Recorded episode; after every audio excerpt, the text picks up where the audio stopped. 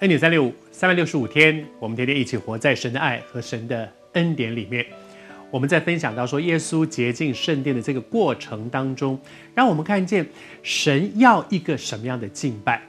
而当这些敬拜呈现，特别是当神做了很多很奇妙的事情，比如耶稣在圣殿里面，他医治。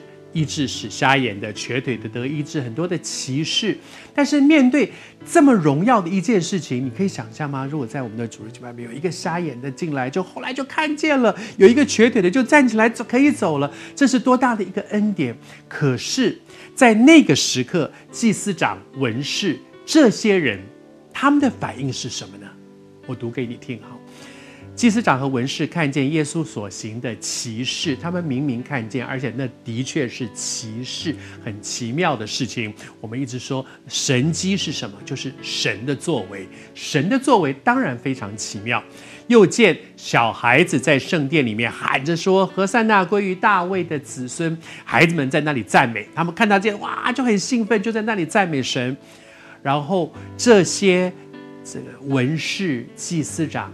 他们的反应是什么呢？后面有几个字说：“就甚恼怒，发脾气，怎么可以这样？咱生气，为什么呢？为什么会有这样的反应呢？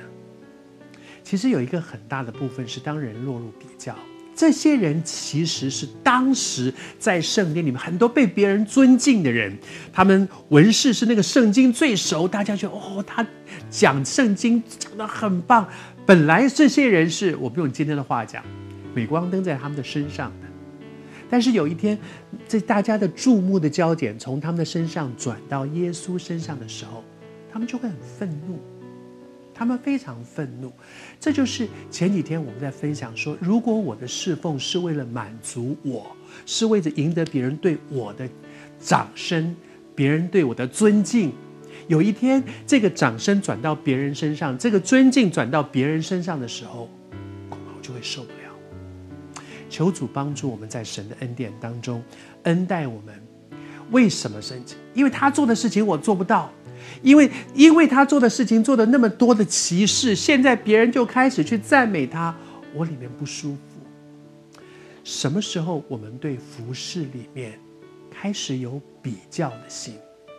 哇，大家比较喜欢他的带敬拜，比较不喜欢我带敬拜。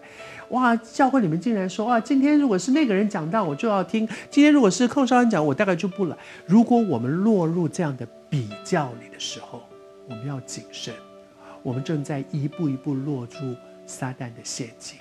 求主帮助我们。我的价值不是因为我的敬拜带的好不好，我的道带的好不好，我的恩赐怎么样，我的能力的，我奉献多少钱，那些都不是我的价值。我的价值在于天父爱我，他的儿子为我舍命。我只是个罪人，但是我是个蒙恩的罪人。求主帮助，不要侍奉越多，自己被堆得高高的，以至于下不来了。以至于有一天，大家开始去觉得哇，那个人的讲道讲得好好，那个人的敬拜很棒，我就受不了了。